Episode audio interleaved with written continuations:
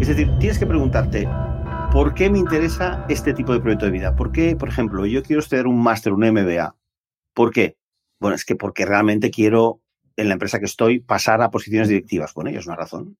¿Eso te va a hacer realmente feliz? Pregúntate por qué. Y la siguiente pregunta es, ¿qué pasa si no lo haces? Si no lo haces y no sabes cómo, bueno, pues tampoco es tan importante, entonces cambia. Tiene que ser algo, yo creo, que realmente de no hacerlo te suponga un grave problema. Eso es, nos cambiaron los muñequitos. Hoy conversamos con Jordi Teixido y hablamos sobre cómo manejar el proyecto de tu vida. Comencemos. Nos cambiaron los muñequitos. Estás escuchando Nos cambiaron los muñequitos, ganador del premio Latin Podcast Award 2020 en la categoría de mejoramiento personal. Bienvenida, bienvenido a Nos cambiaron los muñequitos. Mi nombre es Cristóbal Colón y gracias por acompañarnos en este episodio el número 136. Hoy conversamos con Jordi Teixido. Jordi es un profesional de la gestión de proyectos y hablamos sobre cómo manejar proyectos en corporaciones, en gobiernos, pero principalmente cómo manejar tu vida como si fuera el proyecto más importante. Esperamos que disfrutes esta conversación con Jordi Teixido. Regresamos después de un corto receso, de que no tuvimos algunas semanas sin publicar episodios y creo que era aprovechar para descansar y disfrutar un poco soltarnos un poco la presión. Y hoy tenemos una conversación que sé que va a ser súper interesante. Hoy eh, cruzamos, en Puerto Rico diríamos así bien pueblerino, cruzamos el charco y estamos grabando a distancia a, la madre patria, a, España, cerca de Barcelona, y estamos conversando hoy con Jordi Teixido. ¿Pronuncié bien tu nombre, Jordi? Muy bien, muy bien. ¿Cómo estás, Jordi? Perfectamente, Cristóbal. honrado y encantado de estar aquí en tu podcast. Jordi tiene una perspectiva muy interesante de la que vamos a conversar hoy. Jordi es un especialista en gestión de proyectos. En, en Puerto Rico le diríamos gerencia de proyectos, administración de proyectos, en inglés Project Management, lo que conocen un poco eso, han escuchado del, del PMI, Project Management Institute, y la certificación PMP, PMP. Y, y vamos a hablar de, de, muchas cosas con Jordi. Jordi, eh, háblanos un poco sobre ti, dónde, dónde naciste, cuéntanos un poquito sobre tu origen. Pues yo nací allá por los años 60 en Barcelona, en, Barcelona ciudad. Para esa época, para que tengas una idea, Cristóbal, yo nací en casa de mis padres con comadrona, es decir, ni siquiera nací en hospital, el piso de mis padres, que aún, gracias a Dios, conservo. Allí en una habitación eh, yo nací y me eduqué pues en los jesuitas, en la época de Franco, en fin, era una época un poco distinta a la actual. Y luego pues eh, estudié, eh, seguí estudiando los jesuitas hasta que decidí que mi futuro era pues ser arqueólogo y ser, pues, investigador. Perdóname que te interrumpa. ¿A, qué edad, ¿A, qué edad, decidiste ser arqueólogo y por qué decidiste ser arqueólogo? Vamos a ver. Bueno, 17, 18 años. Yo desde muy pequeño eh, siempre me gustaba mucho ir a los museos. Mis padres me llevaban a visitar pues toda España y siempre iba al lado del guía preguntando. Empecé a comprarme libros, me apasionó, me apasionó el tema y decidí que yo quería ser, investigar pues el pasado. Claro, claro. además, eh, cerca de mi ciudad está la ciudad griega de Empurias, okay. que es la ciudad por la donde entró la civilización. En el, los griegos fueron los primeros en llegar allí y los romanos llegaron en el 218 a.C. y desde ahí conquistaron eh, Hispania y el resto de, de, lo que quedaba por conquistar a los cartagineses. Así que bueno, soy y aún es una pasión que aún eh, llevo adelante y la llevo en mi corazón Luego te contaré el cambio que supuso. Pero sí, te, preguntaba... estudié, arqueología y lenguas clásicas. Oh, qué bien. Te preguntaba lo de arqueología porque posiblemente mucha gente de nuestra generación crecieron con un ¿verdad? Un modelo a seguir en, la, pantalla grande, que era Harrison Ford con su Indiana Jones, y quería saber si, ese, ese personaje había, había influido un poco en esa decisión. A mí me encantó, me encantó, pero ya, ya antes ya me gustaba. Y claro, obviamente la película de, Steven Spielberg es una obra maestra. La arqueología es un poco más aburrida que, que Indiana, pero... claro, claro, claro. y, luego te cuento si quieres, porque estuve tres años yendo a excavaciones. Sí, entonces en esa época... Hablamos sobre eso, por favor, sí, continúa. Estuve, pues mira, estuve en excavaciones en poblados ibéricos, aquí en Cataluña y en una ciudad romana que está cerca de Burgos, que se llama Clunia. Entonces, bueno, eh, tuve un par de decepciones y una ilusión.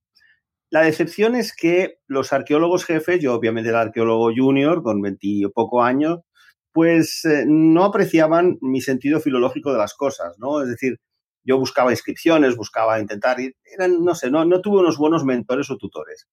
Luego además vivía pues como una rata, es decir, vivíamos en corrales, en agujeros, de la manera más dura que te puedas imaginar y, no ganábamos ni un duro, ¿no? Y esa época, Cristóbal, pues se suscitó en mí el interés por la informática. Entonces, empecé a programar programas de gestión de bibliotecas y de libros antiguos para libreros de la parte vieja de Barcelona. Ok. Ellos, eh, gracias a Dios, mis padres, pues bueno, una clase media, no necesitaba yo mucho dinero y les pedía que me pagaran con libros. Así que tengo una biblioteca de, de libros del siglo XVI, XVII, XVIII Wow, eh, bastante, interesante y sobre todo me recuerda mis inicios en la informática, ¿no? Entonces empecé a programar y vi que me gustaba mucho y estudié informática, me puse a vender software y con 26 años decidí que profesionalmente no me iba a dedicar ya a la arqueología porque por dos motivos, no te, te he contado el primero, que es tener malos mentores y malos tutores. Tú puedes ser un gran músico, pero como tengas un mal profesor, te pierdes. Y el otro es que es el síndrome del perro del hortelano. ¿Tú sabes lo que es el síndrome del perro del hortelano, Cristóbal? Eh, eh, vamos a ver si es lo mismo que significa acá en Puerto Rico. Explícamelo, por favor. El perro del hortelano es aquel que ni, come ni deja comer. Exacto. Entonces, en España y en otros países está terminantemente prohibido la excavación que no sea oficial. Pero el Estado no tiene ni un solo duro para excavar. Con lo cual te encuentras que una ciudad como Ampurias, preciosa ciudad, frente del Mediterráneo, extraordinaria, griega romana, ¿cuánto porcentaje dirías que está excavada? Dime tú una cifra. 10%, 20%. 8%. Entonces, claro, se tiene una, un tesoro de esa, índole. Sí, el potencial que tiene, increíble. Y viene un mecenas, por ejemplo, y dice, yo estoy dispuesto a pagar. Y ahí, no, no, usted no, esto tienes oficial, Estado. Pero el Estado no deja, pero ni deja que hagas. Con lo cual dije, mira ya, me gusta la informática, me voy a dedicar a esto y me dediqué profesionalmente, entré en Andersen Consulting, en esa época Arthur Andersen, como programador. En esos primeros proyectos que hacías, esos primeros productos que tú hacías de software, ¿qué categoría era? ¿Qué, ¿Qué, cosas hacías con esos software originalmente, los primeros que hiciste? Los primeros que hice eran gestión de, tiendas de libros antiguos y gestión de catálogo. Ah, imagínate, eran los años 80, es decir, era muy, muy, muy primigenio, ¿eh? Pero era buscar libro, encontrar el libro, pues venderlo a un cliente. Era un software de gestión que yo les vendía a los libreros. Y eh, les gustaba porque ellos, mm, la verdad es que los libreros antiguos, que me perdonen, pero muchos de ellos son bastante tacaños, eh, les gustaba esto que yo no les pedía dinero, sino que me daban el libro que les sobrara, ¿no? De eso te puedo contar mil anécdotas que yo viví. ¿eh? Una, una, sí que te la quiero contar sobre Picasso porque es espectacular. Bueno, pues esos son los programas que hice. Entonces, cuando entré en Accenture, después de un par de años que trabajé para una empresa pequeña de software, entré a trabajar para, eh, que es lo que estoy haciendo ahora mismo también, programación de software bancario, es decir, cajeros, tarjetas, Visa, Visa todos los intercambios de medios de pago, cuando pasas la tarjeta, todo eso que ocurre cuando pasas la tarjeta, pues eso es lo que yo programo. Me hice ahí gestor de proyectos con Accenture, estuve 11 años con ellos. Y bueno, eh, luego tuve sucesivas crisis que te puedo comentar. ¿no? En, el año 2000 yo me encontré con una oferta eh, muy interesante del Grupo Planeta, de este grupo editorial muy potente también en Hispanoamérica, para montar para ser director de una empresa que era genial, porque juntaba el humanismo, como te he comentado, una gran vocación que tengo, con la tecnología, ¿no? Y bueno, fracasé estrepitosamente. ¿Por qué? Yo creo que no gestioné bien muchas cosas, eh, las personas, las relaciones, y también, bueno, mm, llegó la crisis del punto com, ¿no? Tampoco tuve la química necesaria con la gente con la que tenía que tenerlo. Me quedé en la calle, Cristóbal, me quedé después de haber estado una carrera profesional bastante brillante, habiendo llegado a ser senior manager en, en Accenture, me quedé en el año 2002, más o menos en la calle, me recogió una empresa de consultoría durante un par de años y luego decidí que, bueno, ya tenía bastante de corporativos y de corporaciones y lancé esta iniciativa de, aprender a gestión, aprender a enseñar, ¿no? Que es una de las pasiones que encontré por esa época, Cristóbal, porque e, es lo que a veces te pasa, ¿no? dices, bueno, ese tema, uy, si yo no he hecho nunca eso, no es lo mío. Yo invito a todos tus oyentes a que prueben, a que prueben cualquier cosa, incluso aquello que no les parece, que les parece imposible, porque a veces lo pruebas, ves que no es tan difícil, lo haces una y otra vez, y bueno, hoy en día si puedo vanagloriarme de algo, es que soy un muy buen profesor, creo. Y eso ha sido a base, no porque soy un genio genético de la profesorada, sino porque lo he, lo he hecho muchas veces, lo sigo haciendo y cada vez soy mejor, que es lo que pasa con, con los proyectos. ¿no? Así que resumiendo una vida tan larga, ¿Mm? que eso de, de, eso de cumplir años es un rollo, pero la alternativa es peor, como tú sabes. Sí, definitivamente. eh, pues humanista, metido informático, eh, y ahora Project Manager, Senior Project Manager, y ahora estoy dirigiendo el software de una compañía inicialmente americana y ahora italiana, porque nos compró hace poco un grupo italiano llamado CRIF, que es Strands. Strands es una empresa que inicialmente era americana y que se dedica a desarrollar software de gestión humana de tus gastos y tus em, presupuestos y tus expectativas, tanto para empresas como para para particulares. Es decir, una de las cosas que la gente no aprende, no sé en Estados Unidos cómo está esto ahora, ¿no? Pero en España muy poco, eh, Cristóbal, es aprender a gestionar tus propias finanzas. La gente no se le explica eso. En el claro, claro. Y es importante, ¿no? Entonces eso es lo que hace Trans y eso lo compagino con la docencia en la Universidad Politécnica de Cataluña, donde enseño dirección de proyectos a ingenieros que están cursando másters, y posgrados de, de Project Management. Y perdona si me, he extendido, pero no, es que, no, claro, te preocupes, te preocupes. Mi vida en un minuto, mi vida en un minuto. es súper interesante. Yo ahorita quería decir que con relación a la parte de la docencia, ¿verdad? De enseñar, para mí yo creo que es muy valioso, muy importante, y quiero que tú me confirmes si es el mismo caso tuyo, y es que muchas veces uno aprende las cosas, pero yo creo que realmente, primero, tú te das cuenta aprendes realmente algo cuando lo tienes que enseñar. Cuando tú tienes que de repente transmitir lo que aprendiste, es que tú dices, no, no, no, espérate, todavía no lo he aprendido suficiente. Y cuando tienes que enseñar, hace, para mí, yo creo, hace que tú tengas un compromiso mayor de aprender. Y entonces aprendes mucho más para poder enseñar. Y yo no sé si ese es el caso tuyo, pero para mí el, poder enseñar algo a alguna persona es, es, es como un aliciente adicional de yo crecer más y aprender más para poder realmente transmitir, porque muchas veces uno piensa que uno sabe, pero es porque está aquí en la cabeza. Y, ahí en ese, en ese ambiente, en ese entorno mental interno, se entiende todo bien, pero cuando tú abres la boca y lo explicas, no se entiende.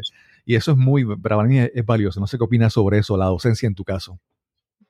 Totalmente. Es decir, es como tú dices. Yo creo que, en cierta manera, eso ha de combinarse con la práctica. Y te cuento, yo creo que una cosa que aprecian los alumnos que aunque yo uso, como has dicho tú muy bien, contenidos del Project Management Institute, eh, yo ahora pues de muchos años como representante de PMI y ahora con la nueva denominación ATP, Authorized Training Provider, que PMI ha desarrollado, sí es cierto que tener una base y tener que explicarla te ayuda a emprender, pero es muy importante, Cristóbal, la práctica. Es decir, vivir el día a día. Porque al yo estar eh, gestionando proyectos y clientes, yo puedo ver dónde no se aplica, dónde sí se aplica y fallo, o dónde lo apliqué de una manera que no debía. ¿no? Entonces yo creo que eso los alumnos es lo que aprecian, más que que yo me haya esforzado mucho para aprender a enseñarlo. ¿no? Yo lo aplico y la filosofía del Project Management Institute es algo que yo siempre he tenido, eh, llevo 20 años ya colaborando y, y, es, un, es un marco de referencia que está hecho, como dice el propio, la propia institución, eh, por y para Project Managers y eh, es good stuff, como dicen los americanos, ¿no? Es, es, un, buen, es un buen marco de referencia y yo lo defiendo siempre a capa y espada y veo muchísimas cosas que se hacen mal en el mundo actual. Claro, claro. Que derivan de esta liquidez y prisas que hay ahora en día, ¿no? una cosa que veo, Cristóbal, es que la gente se para poco a documentar. ¿no? Yo, yo quiero felicitarte por tu preparación de podcast, por ejemplo, la manera en que yo he recibido la invitación, la gestión, todo esto es eh, excelente, ¿no? Pues hoy en día hay mucho de, bueno, hazlo de cualquier manera, ¿no? Tira, ves. Hay, hay, mucha, hay mucha mediocridad que se esconde detrás del famoso fenómeno Agile, por ejemplo, que yo lo vivo mucho. Yo veo mucha gente que dice, eh, Agile, ¿por qué? Porque es que no es capaz de hacer un papel o explicar las cosas de una manera rigurosa, ¿no? Entonces, eh, yo sigo insistiendo en que es muy bueno tener marcos de referencia. Y ahora el Project Management Institute, ya que has hecho la referencia a PMP, ha hecho un cambio profundo de la, de la certificación. Es el cambio más importante desde que se inventó la certificación, porque ahora incorpora muchos eh, más conceptos y elementos por una parte de Agile y por una parte también de gestión humana, sí, que es un tema que es esencial, ¿no? Eh, mira, yo te quiero contar una pequeña, yo tengo muchas anécdotas de contar. Sí, adelante, adelante. Pero tengo una que recuerdo de un jefe que tuve en los años 90 en, en, antes en Consulting, entonces en Accenture, un gran jefe, un tío muy, no, no va a ser todas las virtudes del mundo, pero tenía una que era un muy buen gestor, ¿no? Y me acuerdo que cuando mi, mi primer proyecto como director de proyectos, hice todo un planteamiento súper documentado de cómo íbamos a hacer el método, ¿no? hice pues, un buen documento, bien estructurado. En los años 90 se documentaba mejor en general que ahora, ¿no? Entonces hacía todo y esto lo haremos así, este proceso, uh, un rollo. Aquello, no tanto para impresionarles, sino para yo también coger fuerzas para ese, ese reto que era ese proyecto bastante grande, ¿no? Y era mi primer proyecto como director de proyectos. Y me dijo, me dijo, bueno, en catalán, habíamos en catalán, ¿no? Me decía, mira, Jordi, en un proyecto, la mejor gente y ya está. Y esa frase que parece tan tonta, parece tan sencilla, no la he olvidado nunca después de, pues, ¿qué será esto? Pues 25, 26 años o casi 30 años que me la dijo, ¿no? Es decir, Cristóbal, la actitud es todo. Claro, claro. Es decir, la actitud se puede mejorar, puedes tener eh, gente brillante, pero como no tenga la actitud, no hay manera, ¿no? Y yo creo que esto es algo que no insistimos bastante, ¿no? En un equipo, Cristóbal, muchas veces no has de tener al más brillante, a los más brillantes, a estos talentosísimos, si no son team players, si no son gente que incluye, que motiva, que coopera, que es humilde, ¿sabes? Claro, claro, claro. Entonces, eso para mí es, es, fundamental. Algo, algo también que yo he visto mucho, eh, dicen en, en, Estados Unidos hablan de, de tener mucho sombrero, ¿verdad? Que el sombrero es la función, el trabajo que tú realizas. Pero yo pienso que no es tan solo pensar en el sombrero, en la función, en, tener, digamos, un asesor para esto o un coordinador de esto otro, sino también pensar en la cabeza donde se coloca ese, ese sombrero, ¿verdad? Porque como tú, como tú mencionabas, ¿cómo fue la, la, frase de tu, de tu ex jefe? Repítela, por favor, que... En un proyecto la mejor gente y ya está. Y ya está. Es como que eso, esa es la base, la base de todo. Y entender eso, ¿verdad? Entender, hay, hay veces que, que, muchas nos encontramos con personas que, que tú quisieras, tienen una expectativa y te das cuenta que en esa, en esa área que tú esperas de esa persona no es tan eficiente, no funciona bien. Pero si miras bien, en esta otra área es súper eficiente. Y entonces a veces dicen, no es cuestión de sacar a esta persona, sino tal vez mira, esta persona aquí funciona mucho mejor. Sí, te quería comentar que en estos muchos años ya de ver proyectos, sí que he visto una evolución positiva en cuanto a enfocar los objetivos, los proyectos, más desde el punto de vista de las personas y no tanto desde el punto de vista de la tarea en sí. Es decir, que mm, los objetivos de un proyecto al final son difícilmente modificables, los objetivos finales, pero el método como el que llegas a él oye, lo puedes amoldar al equipo que tienes. Ese es ahora mismo el gran reto de los líderes de proyectos, Cristóbal. No pueden dedicarse a ir con el libro de gestión y ahora haga usted este proceso y el otro, sino que tienen que entender bien cuál es el objetivo final, cuál es el valor de negocio y desde los valores de negocio buscar en el equipo que tiene la mejor combinación, como has dicho tú muy bien, ¿no? Intercambiar roles, no tener prejuicios y poder optimizar, maximizar ese equipo para llegar a esos objetivos. En el fondo es un poco como, como en el fútbol, ¿no? El que soy un gran aficionado y obviamente hincha del Barça.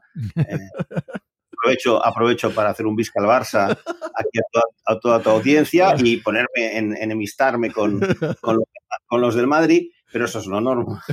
Pues es un poco eso. Tú eres un entrenador de fútbol y tienes un equipo y con este tienes que jugar. Es decir, no puedes estar nada más llegar diciendo, oye, quiero que me cambies este jugador, que, que me pongas dos más, porque el sponsor del club te dirá, oye, mira, no podemos. Estos son los que tienes aquí 20 jugadores, sácales partido, ¿no?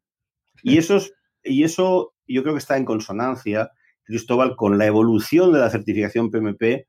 No es que no lo tuviera, ¿no? Pero un énfasis mayor en la calidad humana. Y yo eso también con los años, también es lo que más valoro. Eh, valoro mucho más la persona, su carácter y que no juegue por debajo de la mesa ni entre en juego político, sino que es una transparente, íntegra, ética. Yo eso lo valoro cada vez más. Como cada vez me duele más cuando veo esto no ocurrir en política o en gestión, ¿no? Me duele mucho porque cada vez soy más convencido de que el ser humano es capaz de, con un componente ético y de integridad eh, fuerte, mejorar el mundo en el que estamos, ¿no? Es decir, hemos de, hacer ese esfuerzo no egoísta, ¿no? Y especialmente en épocas de crisis. Jordi, eh, yo no, aunque desde mis estudios, yo estudié ingeniería, desde que uno empieza a estudiar, uno el manejo, la gestión de proyectos siempre es parte de la educación. Y trabajado en proyectos, pero y tomé eh, adiestramientos, nunca tuve, nunca me certifiqué para con el PMI, ¿verdad? No, nunca tuve la necesidad. Y una de las, de las últimas cosas que yo pude ver durante, si te hago esa aclaración porque obviamente tú eres el experto y yo quiero ¿verdad? Que, que, tú me aportes sobre eso. Pero en uno de los últimos proyectos que yo trabajé en mi carrera profesional, uno de los factores que, para mí, o por lo menos para mí fueron importantes, es la parte del manejo del cambio. Y tú me imagino que trabajando en, en Accenture y en muchas en compañías, tú sabes que cuando tú llegas con unos nuevos procesos o llegas con un software nuevo, una nueva plataforma, un nuevo sistema, siempre hay resistencia a ese cambio. Y me, cuando yo vi esa parte de la compañía que nos estaba ayudando en la gestión del proyecto, esa parte me atrajo mucho porque es algo, como mencionas, que es la parte humana, pero es algo que a veces antes no se prestaba atención y eso puede causar el fracaso de un proyecto, de gastar 20 millones de euros y que se pierda una inversión porque no se manejó al individuo, a la organización, a la cultura organizacional para aceptar eso. Hablando sobre eso, sobre en, en la gestión de proyectos, cómo manejamos, cómo ayudamos a adaptar a la gente a ese cambio que viene. Qué buenísima y dificilísima pregunta. Mira, te puedo contar, y eso no es ninguna interioridad, que yo solo viví en los años 90 ya en, en Andersen, en Accenture, se creó una, un área disciplinar, cada año se cambiaba la organización, pero se creó una que era eh, gestión del cambio. Es decir, no se le llamaba consultores de capital humano, sino era eh, change management.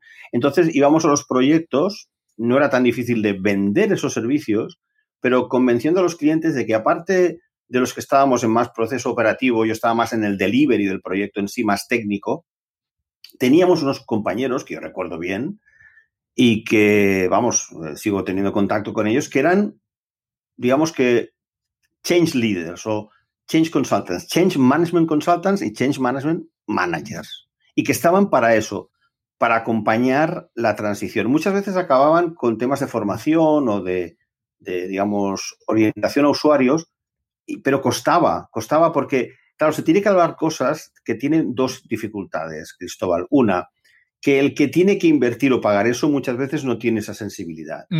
Y segundo, y segundo, otra importante, y es que mm, es poco tangible a veces, ¿no? Entonces, lo que no es tangible es difícil ponerle un valor, y si tú no le pones un valor, no hay un precio. Si no hay precio, no hay un experto que lo pueda hacer. ¿no? Y creo que eso ha mejorado. También te digo que mm, conozco muchos que se dedican a la transformación también, ahora sobre todo lo que es digital transformation, transformación digital, y el propio project manager que te he comentado va a tener que adoptar esa visión. Es decir, no va a haber project managers que sean puramente operativos, técnicos, no. Van a tener, eso sí que lo van a poder delegar. Van a tener que ser líderes de transformación. Van a tener que adquirir todas estas skills que tú comentas necesarias de acompañamiento a la gente, de entender la resistencia al cambio, de también tomar decisiones duras cuando alguien está estropeando el entorno para poder despedirlo incluso. Claro, claro. Yo creo en eso que un, gran consultor ha sido Cotter, con la parte de gestión del cambio, y su último libro de Our Iceberg is Melting, ¿no? Estoy, se, está, se está fundiendo, yo creo que tiene una metodología bastante clara. En el fondo, em, yo creo que eso no va a cambiar. Es decir, ah, lo que sí que es imprescindible es que quien lidera ese cambio enamore y venda. Es decir, hoy en día todo, cada vez más estamos vendiendo. Entonces, tú no puedes pensar, yo soy el director general, esto está y ahí lo tienes y, mira, haz lo que yo te diga. No, tienes que vender ese, esa destinación porque cada vez hay más opciones. Entonces, tiene que ser un destino interesante, atractivo y saber que tú vas a acompañarles y que eso supone un proceso de crecimiento y que salir de tu zona cómoda es una ventaja. De todas maneras, Cristóbal, déjame colarte algo aquí, y es que, bueno, yo he hecho bastantes conferencias. Con el Project Management Institute hice una en Dubái porque yo tenía una cierta relación eh, conocido con un directivo del Barça que vivió la transformación del 2003. En el año 2003 el Barcelona estaba tocando fondo y este directivo, junto con otros, eh, implantó un, proceso, de transformación integral de la entidad orientado a proyectos. Entonces yo hablé con él, le hice una serie de entrevistas filmadas y con eso articulé toda una presentación. Cristóbal la llevé a, a Dubái.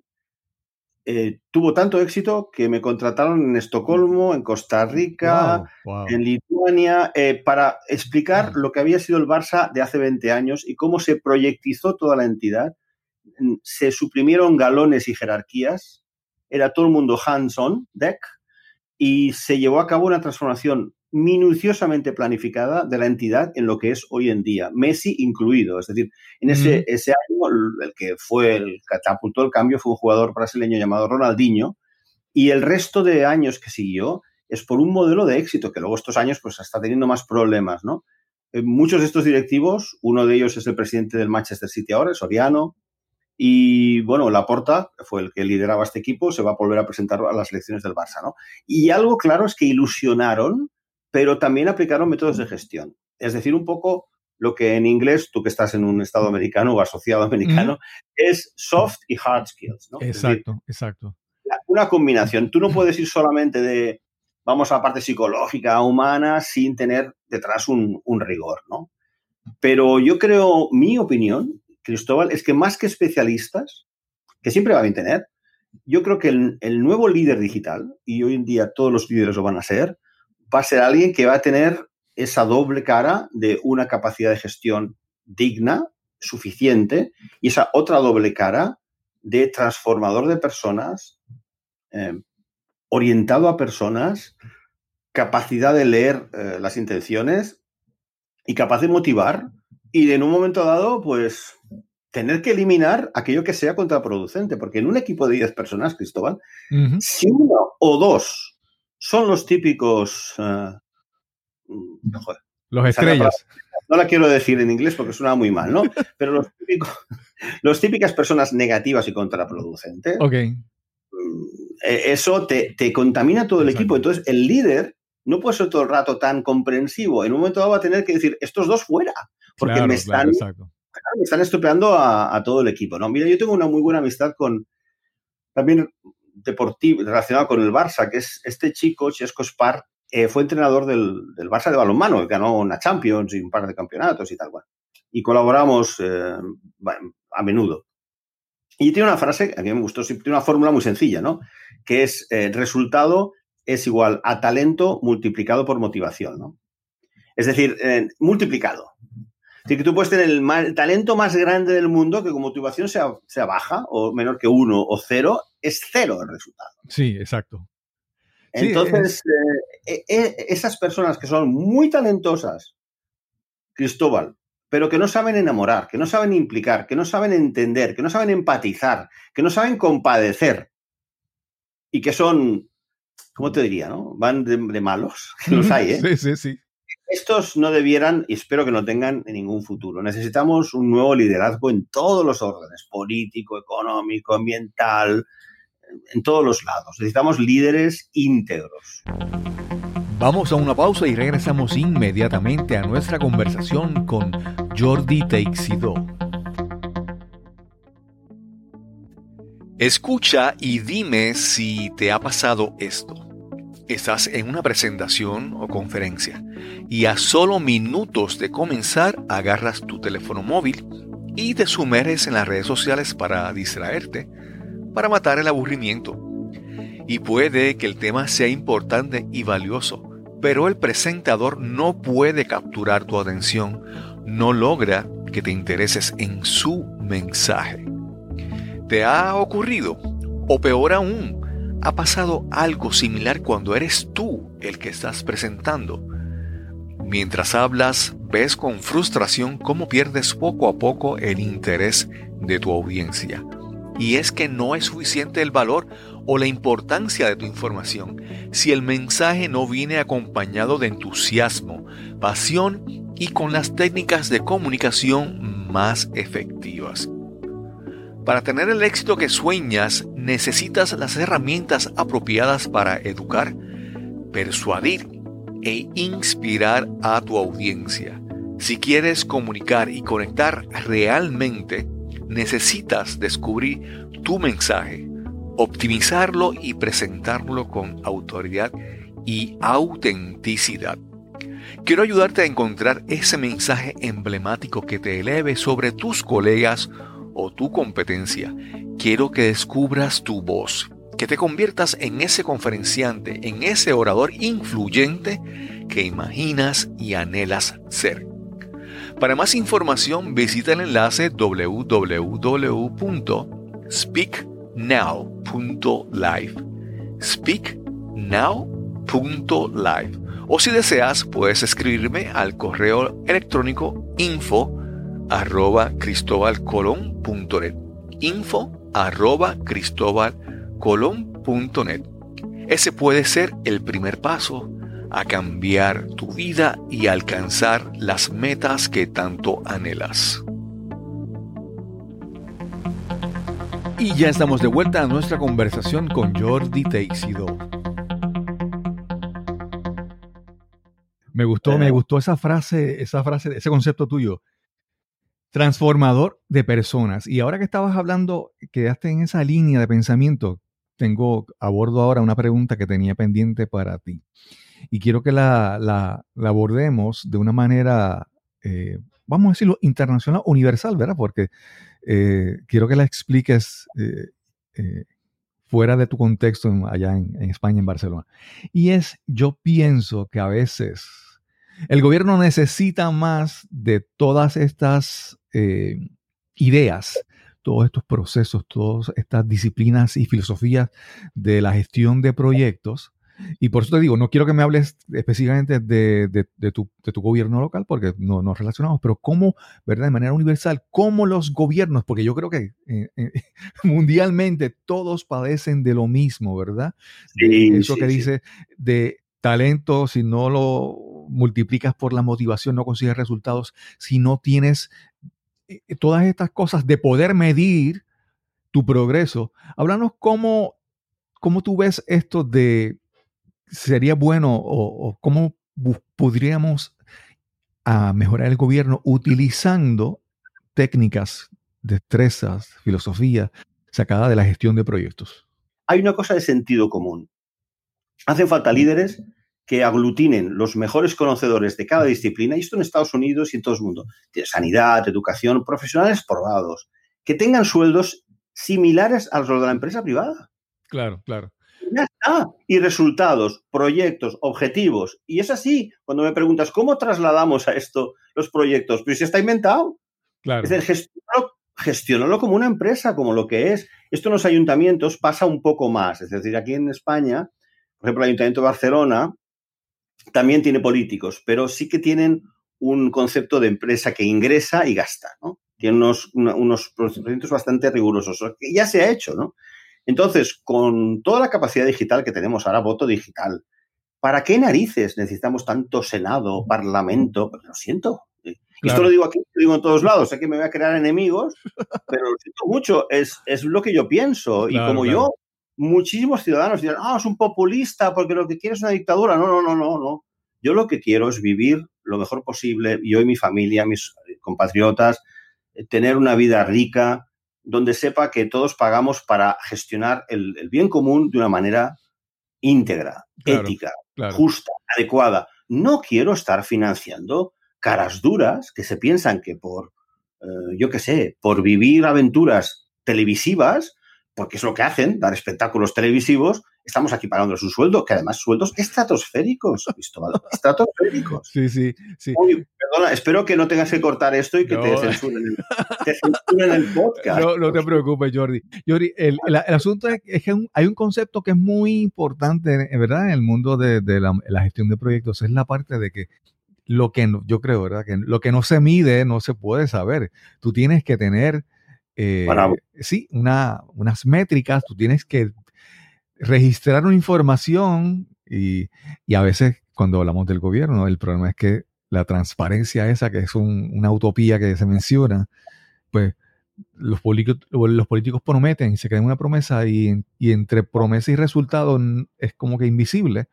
Entonces tú no puedes saber lo que está funcionando y esa parte de la gestión de proyectos es, es valiosa en, yo creo que en, en todo, ¿verdad? Y creo que ahí como podemos caer en esta, en esta área que queremos hablar y es la parte de que yo creo que las personas, hablamos del gobierno, hablamos de las corporaciones, las empresas, pero yo creo que también las personas tienen que aprender a manejar, y hablaste un poco de la compañía donde trabajas, en la parte de finanzas personales y todo eso.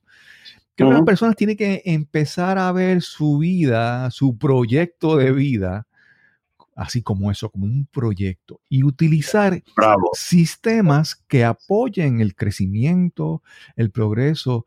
¿Cómo, cómo tú lo ves? ¿Cómo tú puedes o, qué conceptos de gestión de proyectos tú utilizas en tu vida y recomiendas a otras personas para, para crecer, para progresar, para alcanzar las metas? Que es, la, que es la, lo importante del resultado de, gestión de proyectos, alcanzar lo, lo que, las metas que proyectamos. Háblame sobre eso, por favor. Pues encantado porque esto ya, ya lo he hecho y te puedo contar más, pero hay algún libro también que ayuda en ese sentido, pero te lo voy a explicar y te voy a hacer eh, un breakdown, si quieres, de los pasos, ¿no? Mm, y no es fácil, ¿eh? Porque mm, tienes que tener ese impulso de proyectizar lo que dices tu propia vida, ¿no? Y como ves, yo también he cometido muchos errores, ¿no? Pero he tomado nuevamente decisiones pensadas, ¿no? Y tenía un motivo, ¿no? Y es por donde empiezas, ¿no?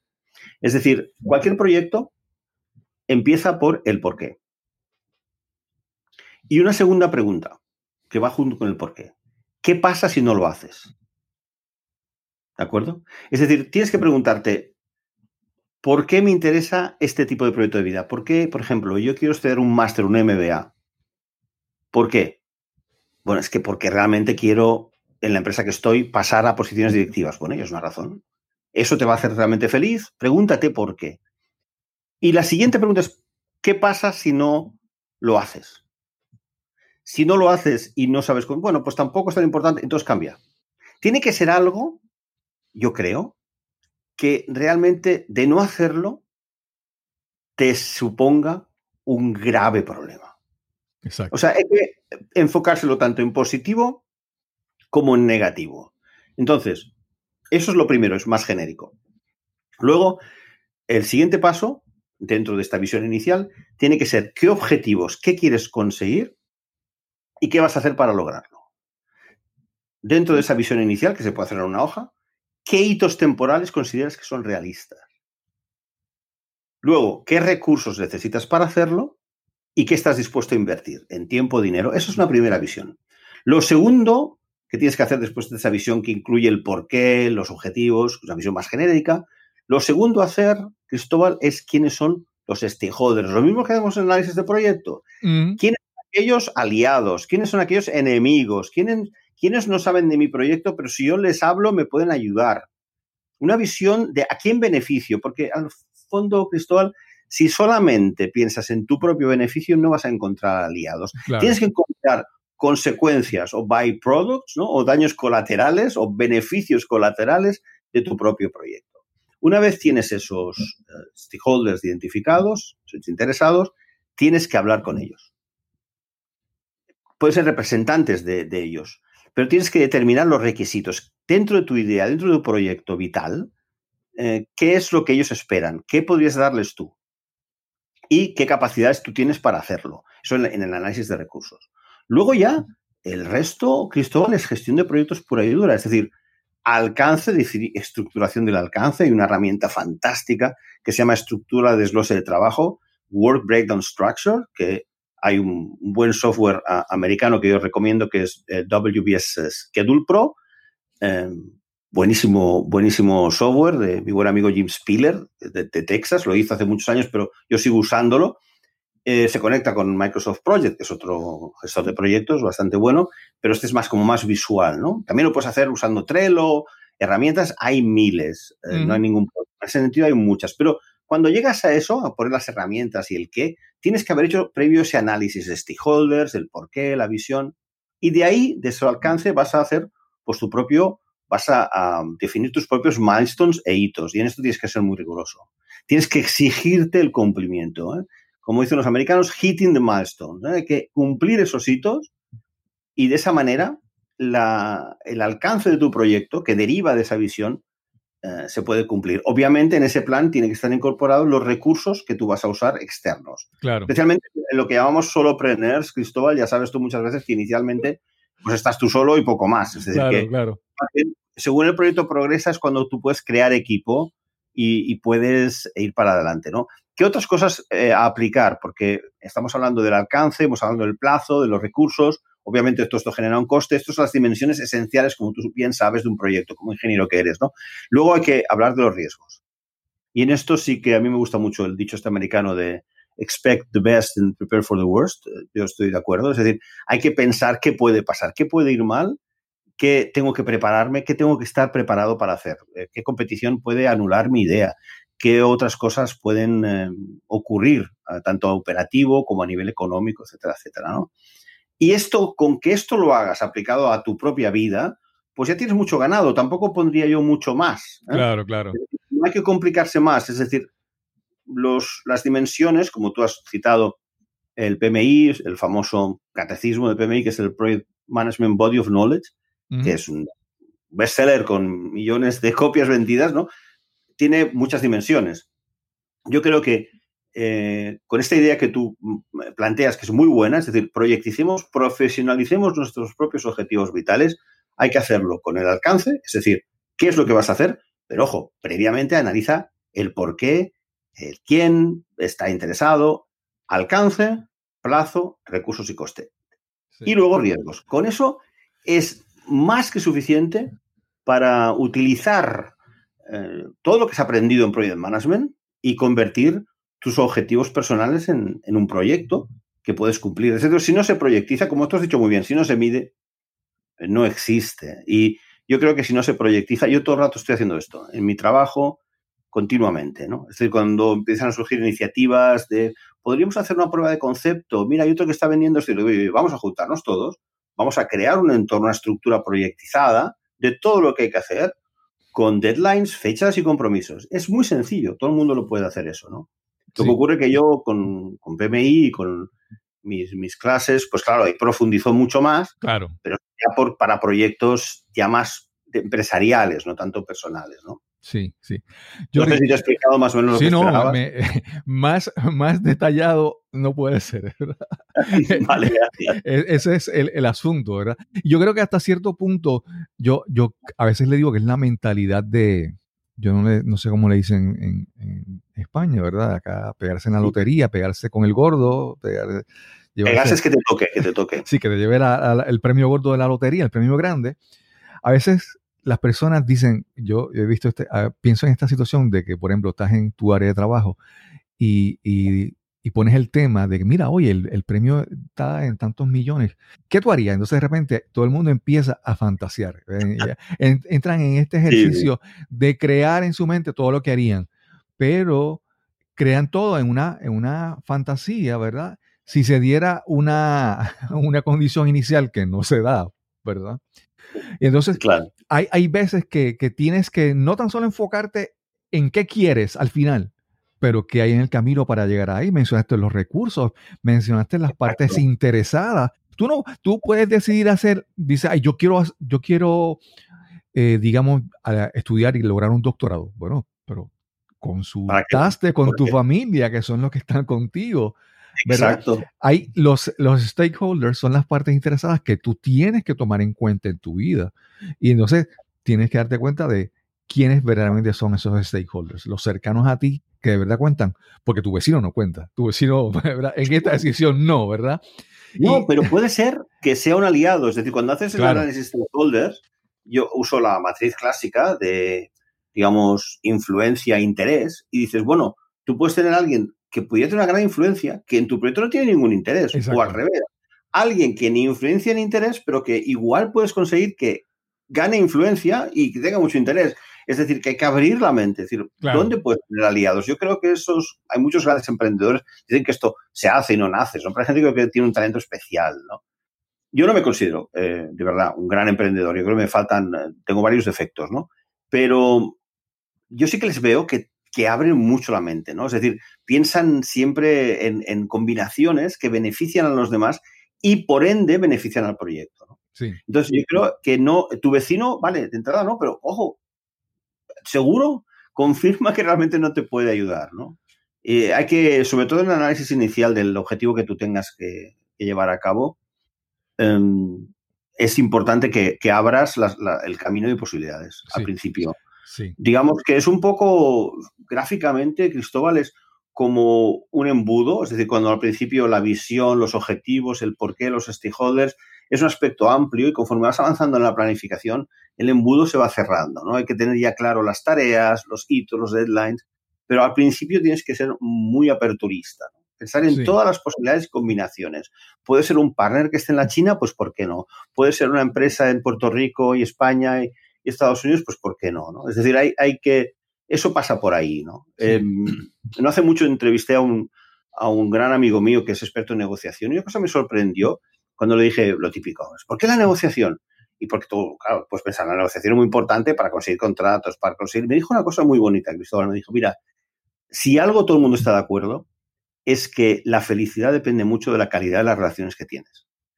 Y yo me he dado cuenta que en eso, por ejemplo, no he sido una persona suficientemente proactiva. Eh, y eso es un defecto, que es un error yo creo que abrirse a, ese vecino que tú comentas, ¿no?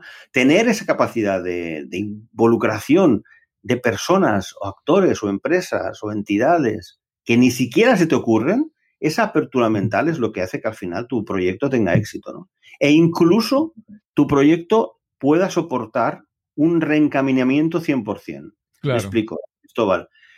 Tú puedes nacer con una idea, Em, por ejemplo, imagínate que tú y yo nos asociamos para hacer no sé qué actividad. Y con ese sentido. Y bueno, al final no va, no va muy bien. Pero claro, si tú hemos creado un vínculo, creado un equipo, pues podremos enfocarlo hacia otro lado. ¿no? Y esto es lo que pasa, ha pasado con muchas startups. ¿eh? ha, pasado, ha pasado con muchas startups que habían empezado en línea y que tuvieron que corregirla 100%. Pero como ya habían creado esa fuerza de equipo, esa inercia, pues ¿por qué no podemos hacer otra cosa? ¿Por qué no podemos reinventarnos? Sí, sí, sí, sí. Por eso es tan importante que en la parte de stakeholders eh, sea muy inclusiva.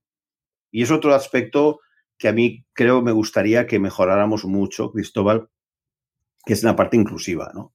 El no, no tener prejuicios contra las personas por su raza, por su origen, por su nivel económico o por nada de eso, ¿no? Es decir, pensar que todos somos seres humanos con mejor, mayor suerte, con mayor nivel económico, con menor, pero que esta solidaridad interterritorial, que yo creo que en muchos países los políticos no dan precisamente el ejemplo de, de, de, armonía que debieran dar, nos hace falta. ¿eh? Sí, sí, sí, sí. Me suena. No quiero culpar, no quiero culpar de todos los males eh, a los políticos. ¿eh? Dicen que tenemos los que nos merecemos, ¿no? Pero, pero yo creo que en general hemos de intensificar la parte de valores, Cristóbal, la parte de valores de la sociedad, esa, esa ética, ¿no? Claro. Ética en gente que era muy, muy salvaje a veces. ¿eh? Por ejemplo, yo soy un gran admirador del gran Alejandro, Alejandro Magno, como se dice en griego, o Megas Alexandros. Este señor, que precisamente no era un dechado de, austeridad ni de nada parecido. Recuerdo una enciclopedia, Cristóbal, que cuando yo leía de muy pequeñito me, apasionaba su figura porque había viajado por todo el mundo. Decía, la enciclopedia decía, murió a los, creo que 35 años, 34 años, 33 años, murió a los 33 años víctima de sus excesos, ¿no? Bueno, pues tenía una, una cosa, Alejandro Grande, que lo cuentan los historiadores, que es que se encontró una vez que no tenían agua en el desierto y no bebió él, hizo beber a todo su ejército, ¿no? Claro, claro. E, ese tipo, o él sería el primero en la línea de batalla. Tú seguro que has visto esos cuadros, esas películas donde sale el general en la colina viendo, moviendo desde lejos la... Esto Alejandro no lo hacía, Alejandro estaba delante de todo, siempre, era el primero en atacar, ¿no? Eh, o sea que no estoy hablando de un liderazgo blando o un liderazgo buenista, ¿no? O sea, grandes líderes como él, que eran muy duros, muy fuertes y capaces de decapitar a un montón de gente, al mismo tiempo eran, tenían ese componente ético que queremos ver en líderes, que nos tienen que ayudar a construir una mejor sociedad. No tienen que hacerlo ellos, nos tienen que guiar para que todos como sociedades en Puerto Rico, en España, en Estados Unidos, tenemos que tener más unidad como, ser, como seres humanos. Y la pandemia no sé si se lo está haciendo, pero nos está igualando a todos por ahí, ¿no? pero, no creo que estemos, no creo que estamos aprovechando eso. Hace falta más filosofía, hace falta más humanismo y más, eh, digamos, orientarnos a las personas. Sí, Jordi, eh, este, cuando este episodio se está grabando, justo anoche fue el, el último debate presidencial de Estados Unidos del presidente Trump contra el vice, ex vicepresidente Joe Biden. Y, me, parece algo muy interesante cuando haces la, la anécdota de Alejandro, Alejandro Magno, ¿verdad? Que cuando él eh, hace que sus eh, huestes, ¿verdad? Que sus soldados tomen ellos eh, primero, antes que él. Y y ese, ese rol del líder es reconocer que no es él, es el colectivo y que él es una parte del colectivo, ¿verdad? Pero no es él. Y entonces ese, ese, rol de, del líder, de que, de que a veces yo quisiera decir esto, pero me callo porque lo que conviene para el grupo, para el colectivo, para mi, ejército, es que escuchen esto. Y entonces es esa, ¿verdad? El, líder escoge, eh, hay, hay, un, hay un, caballero que, que admiro, él se llama Simon Sinek, él, dice que, ¿verdad? Que, que ellos son los, últimos que comen, ¿verdad? El militar, el, líder es el último que come. Esta frase dice exactamente esta frase, pero no lo sabía. Sí. No lo sabía. Pues, mira, te he dado un ejemplo sin saberlo. Sí. Pues y entonces es, un caso claro. Alejandro Grande era así. El, liderazgo es algo que no es una posición. El liderazgo es algo que deben hacer desde el, adentro de ti, ¿verdad? Como mencionaste. Porque el líder debe transformar personas, pero debe empezar entendiendo que él puede transformarse. Eso para mí yo creo que ha sido muy valioso. Jordi, si alguien quiere conocerte un poco más, eh, visitar tu página, tu podcast en clave de proyectos, háblanos sobre dónde te pueden conseguir. Me habías hablado también por ahí que tienes una, una, un libro que quieres compartir. Háblanos sobre eso, por favor. Pues mira, eh, Cristóbal, la verdad es que tengo sobre todo el abrir este podcast en, época de pandémica. Se llama Clave de Proyectos y como dice el nombre, pues se orienta mucho a la parte de dirección de proyectos, pero siempre viendo empresas de todo tipo y profesionales que he ido conociendo, personas que como tú he ido conociendo a lo largo de, de mi carrera y que siempre creo que pueden aportar, ¿no? Y bueno, el podcast es relativamente joven. Para poder suscribirse, pues está en Apple Podcast y en Spotify y los botones para suscribirte es lo primero que sale en la, en la homepage de enclavedeproyectos.com. Pero yo quería tener un, un, detalle para con tu audiencia, porque estoy muy honrado de poder hablar eh, desde, Puerto, desde Puerto Rico pues a todo el mundo que nos escuche, supongo que en América y en España y en todo el mundo donde haya gente de habla hispana. Y quería hacerte un regalo para ti, para tus oyentes, y es que para los primeros 10 eh, eh, que nos escriban, y que se inscriban, mm, que me envíen el mensaje, sea en clavedeproyectos.com o si se contactan contigo y te dicen, Cristóbal, quiero el libro de Jordi, pues a mí también me vale. Eh, les daremos, les regalaremos un ejemplar de un libro de que estoy particularmente orgulloso, que es eh, Gestión Visual de Proyectos, las 12 claves para motivar equipos y conseguir proyectos ganadores, de la editorial Profit.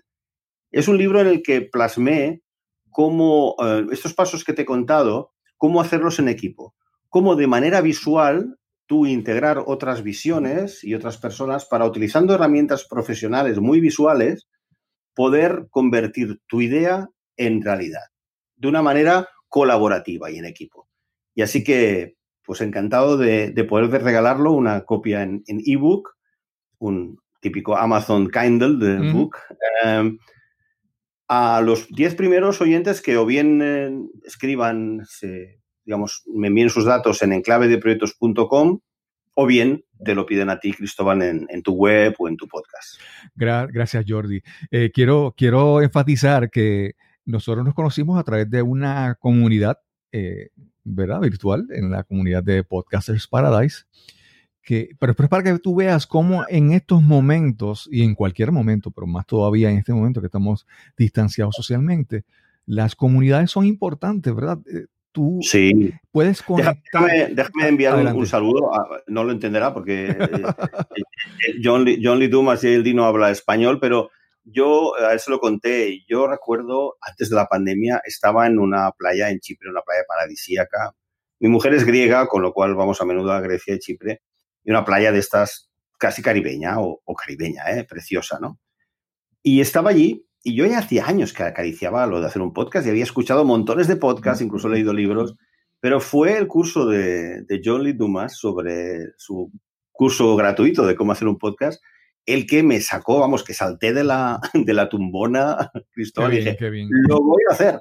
Y de hecho estaba ya convencido desde el verano pasado que lo iba a hacer, pero lo típico, vas procrastinando porque no lo proyectizas, pero lo primero que pensé cuando me, vamos, nos dijeron aquí en España que teníamos en marzo que quedarnos en casa y que teníamos que ir al supermercado poco menos que disfrazados de astronautas, que es como estuvimos así tres, meses, eh, decidí, esta es la mía. Entonces, claro, aproveché ese momento de que mucha gente estaba en casa y bueno, esa comunidad, pues es las mejores comunidades a las que he pertenecido. Me encanta haberte conocido por ahí porque es una comunidad fantástica. Y John es un gran líder. La verdad es que es lo que opino sobre él. Es un chico joven, pero tiene esas características de optimismo, de transparencia, de transparencia, porque no mucha gente publica lo que gana todos los meses y él lo hace y, da consejos y es extraordinariamente generoso, ¿no? Es una persona que admiro y que de hecho fue el que me, me inspiró a ya convertirlo en realidad. Él luego además eh, te indica el podcast, como tú sabes, Cristóbal, mejor que yo, los pasos a los que has de seguir y todo lo que has de hacer. Y, y, muy bien, yo creo que eso es lo que a mí me apasiona, eh, Cristóbal. No soy un gran creativo de, bueno, vamos a imaginar. A mí me gusta cuando de una idea hacemos los pasos necesarios para que sea una realidad, ¿no? Sí. Y me parece que también el, el tu podcast, he escuchado creo que dos episodios, lo, interesante es que yo... Solo dos, solo dos, Cristóbal. sí, los tengo, los tengo. Hay alguien, vi a alguien ahí de, tengo en lista de un, de un, alguien de un equipo de deporte, no recuerdo exactamente, pero digo, voy a escuchar ese episodio. sí. Del Barça, sí. Spar. Ese te lo recomiendo. Ese, este chico ha escrito ya varios libros, acaba de publicar uno pero tuvo uno que tiene como 30 ediciones, que es, eh, que es Jugar con el Corazón y es muy bueno. Eh, te lo recomiendo. te recomiendo muchos. Te recomiendo también el que de Juan Mateo sobre la negociación. Ese es muy recomendable. Y todos de ellos que no, es que bueno, son, todos mis hijos, ¿no? Yo puedo no recomendar ninguno. anotando aquí todo eso. Pero te quería decir que en el caso del podcast tuyo, yo creo que también es es para mí, yo creo, es, es una excusa para tener conversaciones con personas que tú quieres conversar. ¿Verdad? Yo he visto, y en esas conversaciones yo me atrevo a apostar de que tú tienes la oportunidad de hacer preguntas, de aprender y compartir. Eso es, en inglés dicen priceless, una, una famosa promoción. Eso es invaluable. Y, esa, y agradezco esa oportunidad de, de poder conocerte, de poder eh, a través de la distancia compartir y hacerte preguntas y Por supuesto. Y como ves, como ves, me he quedado corto. Ya te avisé que hablaba mucho, pero si quieres parte 2 y los oyentes no se te dan de baja del podcast. No, no, no, claro, claro. Eso, eso. Y yo encantado, porque es para mí una gran felicidad y es algo que tengo claro que voy a hacer el resto de mi vida. ¿no? Esto se lo comenté a, John precisamente cuando empecé el proyecto, diciendo, mira, yo esto, la ventaja que tengo, porque yo, Cristóbal, quiero tener audiencia, quiero que, que la gente lo escuche, no, no, no somos... Eh, tan estúpidos como arrogantes para no pensar que queremos también la aprobación de los demás, eso es evidente. Pero de verdad, Cristóbal, lo voy a hacer independientemente, porque lo paso muy bien. Y me gustaría muy bien, mucho, mucho más, que me volvieras a invitar, pues de aquí un tiempo. Claro, claro. sí, sí, sí. ¿Dónde estamos? ¿Y qué proyectos han salido? Porque no hemos hablado mucho del futuro de las finanzas, que también podemos hablar. El año que viene, si quieres, podemos hablar del Project Management, esta transformación revolucionaria que está teniendo el Project Management Institute y la ha tenido a partir del 1 de enero del 2021 eh, la certificación cambia radicalmente, por eso toda la gente se está matando a certificarse de aquí a final de año porque sabe que cambia el examen muchísimo, pero es apasionante y, como has hecho tú muy bien, gracias al podcast he podido entrevistar a personas de las que he aprendido muchísimo. Ah, y hoy por fin me he podido solazar en explicarte todo lo que, todo lo que quería explicar y tú, pobre, has tenido que aguantar. Cuando, no, no, no, ha sido súper interesante, súper interesante. En los podcasts te, tienes, que, tienes que aprender a escuchar. Sí, y, y algo... algo si he hablado demasiado, perdona. ¿eh? Si he hablado No te preocupes. Y algo que quiero decir, que lo he mencionado anteriormente en, en el podcast, y es que especialmente personas que están comenzando a estudiar, que están comenzando a, definir qué quieren hacer en su vida. Por ejemplo, tú quieres ser programador de computadoras. Y si tú, ¿Por qué? ¿Verdad? Pero, pero, pero si tú quieres ser programador de computadoras, estás bien. Pero si tú quieres hacer algo más, siempre las destrezas de gestión de proyectos te van a abrir puertas en cualquier carrera. En muchas carreras que tú trabajes, el conocimiento adicional de la gestión de proyectos te va a ayudar a, a crecer. Y yo siempre digo, si tú estás en la universidad y tienes la oportunidad de tomar, aunque sea un curso, una asignatura sobre gestión de proyectos, eso puede ser, te puede abrir las puertas mucho más adelante en el futuro porque de eso se trata, ¿verdad? De las relaciones, del factor humano. Eso es, eh, no hay forma de evitar crecer en la vida, es con, es con relacionándonos con otras personas. Tengo un curso bastante, modestia aparte, bueno, de gestión de proyectos en Udemy también, y bueno, ya tiene casi mil alumnos y, con buenas, eh, sobre 5 está en 4,6, así que tiene buenas calificaciones. y también lo recomiendo, pero entra más en detalle en lo que es la gestión. Sí que quería comentarte una cosa, Cristóbal, que es muy positiva para más jóvenes, más jóvenes generaciones, una gran ventaja que tienen.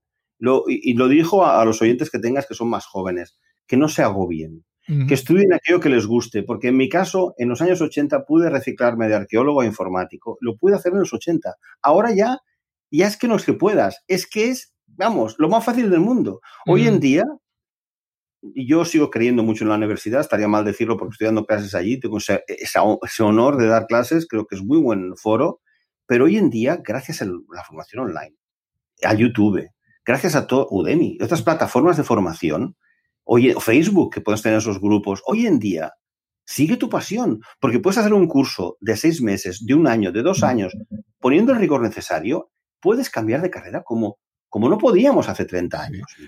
mencionaste a, John Lee Dumas, que originalmente él quería ser abogado y él cambió su carrera y ha creado un imperio. En el caso de, no sé si conoces a Pat Flynn, Lafin es otro, otro emprendedor así, eh, tiene un curso de podcasting, muy, una escuela muy conocida, pero él era un arquitecto y se quedó. Entonces, eso que tú mencionas, podemos reinventarnos en cualquier momento.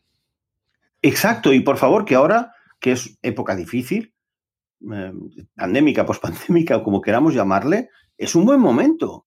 Eh, mira, yo creo que hay una manera positiva y negativa de verlo. Hay una gran, como tú conocerás, speech de Steve Jobs que decía, oye, la vida es muy corta, de verdad, haz la vida que quieres, ¿no? En su famosa speech de Stanford. Pero hay también lo que has comentado hace un momento, ¿no? Te toca la lotería y tienes 10 millones de, dólares, como dicen los americanos. Imagine that money is not the issue, ¿no? Eh, ¿Qué querrías hacer? Claro. Porque esa es la respuesta a lo que debes hacer, ¿no? Exacto. Eh, ¿Qué harías si el dinero no fuera un obstáculo? Exacto. ¿Qué harías que el dinero no importara? Sí, yo insisto mucho, ¿no? Y déjame decirte en un tono más personal. Mi hija estaba entre, estudiar eh, biología, eh, temas más científicos, y su pasión desde pequeñita, canta, actúa y teatro. Y vamos, no lo decidió ella, pero yo le dije, Alexandra, pero decide lo que te mueva el corazón. Y estar en Londres estudiando teatro. Y yo creo que va a tener dificultades, por supuesto, eh, no es un entorno de fácil, pero lo tengo claro, Cristóbal. En esto mis padres sí que no me dijeron, uy, arqueólogo, te vas a morir de hambre. No, me dejaron eh, seguir mi, vida y eso eran años muy distintos de los actuales y eso se lo, se lo, se lo agradezco, ¿no? Pero jóvenes, mayores, como tú has dicho, podemos todos reinventarnos y ahora mismo no hay mejor momento.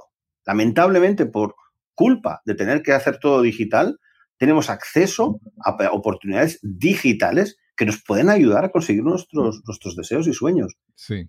Yo como me pasa que estoy hablando contigo hoy, no, no transcurre el tiempo. Cuando hago el podcast, cuando hago el podcast, es que eso no es trabajo para mí, es que eso lo disfruto. Hasta cuando edito el sonido, lo paso bien, porque es, me encanta. Jordi, algo es lo último. Y es que me prometiste una anécdota con relación a algo de Picasso y no la mencionaste. Oh, qué, buen podcaster eres. ¿eh? Adelante. Estaba yo con, con, mi buen amigo Antonio, que se fue a la India con todo el dinero que ganó vendiendo libros, se fue a vivir allí de meditación. Bastante joven, con 50 años, se retiró de todo. Él tiene una tienda de libros en el barrio antiguo de Barcelona, en una calle que se llama Baños Nuevos, una calle con restos romanos, para que te puedas imaginar. Y fue uno de mis principales clientes. Entonces yo estaba pasaba muchas horas con ellos porque me gustaba, ¿no? Estaba con él un sábado por la mañana sentado montando el programa en su ordenador. Tenía el ordenador en medio de la, tienda, imagínate, ¿no? Y le venía gente a vender. Venían con sacos, bolsas enteras de cosas. Y recuerdo uno que vino con una bolsa y empezó a venderle. esto está, y esto, esto no me gusta, esto sí, esto, vale. Y entonces eh, veo que, bueno, le está pasando fotografías. Y Antonio, mi amigo entonces, lo miraba y decía, bueno, muy bien, vale, muy bien, ok, vale. Mira, te doy por todo el paquete, no me acuerdo, ¿no? Yo qué sé, 500 pesetas, 3 euros, 4, ya, lo que sea, ¿no? Sí. No, Antonio cara de póker. y el tío dijo, bueno, o sea, regatearon un rato y se lo dio, ¿no? Y le digo, acaba y se va, le digo, oye, bueno, Antonio, eh, vaya, que has comprado esto, al final has comprado todo el lote, ¿no? Y hace así, mira, entonces me saca una foto de Picasso, de Picasso himself, de niño estudiando pintura en Barcelona. ¡Wow! Me dijo, solo esta foto vale. Y me dijo, me dijo, porque yo en su día, claro, yo era muy joven, decía, pues a mí me gustaría dedicarme a esto también, no solo a la arqueología, sino a las antigüedades. Me decía, Jordi, no, me decía, no lo hagas. Esto es mezquino, es un mal oficio. Y la prueba es eso. Engañó a ese pobre hombre. En vez de decirle, ¿tiene usted una foto de Picasso original? Bueno, vamos a decir que omitió datos, vamos a decir omitió, Omitió. Hizo, además hizo ver que no la veía. Yo tampoco me di cuenta. ¿eh? Pero yo vio que era una escuela de arte porque Picasso eh, estudió aquí, sobre todo, con pintores catalanes, además, y luego fue a París. Pero era un amante de Barcelona. Él estudió en Málaga, luego en Barcelona, pues tú imagínate, y me dijo eso, ¿no? Oye, te agradezco mucho que me hayas dejado explicar esta anécdota, pero, fue una razón para la cual, de las cuales consideré para no dedicarme a full al mundo de las antigüedades. Me dijo Antonio, y quizás nuestros oyentes que sean anticuarios no les gustará, que es un mundo mezquino, egoísta y mafioso, si quieres. pero déjame decirte algo muy importante. Yo quiero tratar de redondear esta, esta última anécdota con alguna lección. Que algo muy importante de tu amigo es que cuando él tuvo la oportunidad al frente, cuando le llegó a, sus manos la foto de Picasso cuando era un niño, porque él estuvo preparándose y estudiando y aprendiendo para llegar a ese momento y reconocer esa oportunidad. Nunca tenemos que estar preparados, listos aprender para que cuando nos llegue a nosotros esa oportunidad de tener la foto de Picasso al frente, poder reconocer la oportunidad y aprovecharla. Sí, porque pasa. Sí, sí, sí. Gracias, Jordi. Un abrazo. Realmente ha sido una entrevista súper interesante. Me siento honrado, agradecido de poder haber conversado contigo hoy. Lo mismo digo, Cristóbal. Muchísimas gracias. Y sin más que añadir, nos encontraremos entonces en el próximo episodio de Nos cambiaron los muñequitos. Hasta la próxima. Gracias a Jordi Teixido por esta excelente conversación que tuvimos hoy aquí en este episodio. Fue una conversación muy interesante, muy divertida, aprendí muchísimo y espero que también tú la hayas disfrutado. También te quiero invitar a que visites nuestro canal en YouTube. Ahora todas las entrevistas están haciéndose tanto en audio como en video buscando garantizar una buena calidad de audio también. Así que visita nuestro canal en YouTube, busca Nos cambiaron los muñequitos y déjanos tu comentario. Recuerda que si tienes algún comentario, observación, alguna sugerencia sobre alguien que quisieras que entrevistáramos en este podcast, escríbenos al correo electrónico info arroba cristobalcolón.net info arroba cristobalcolón.net y sin más que añadir, nos encontraremos entonces en el próximo episodio donde nos cambiaron los muñequitos. Hasta la próxima.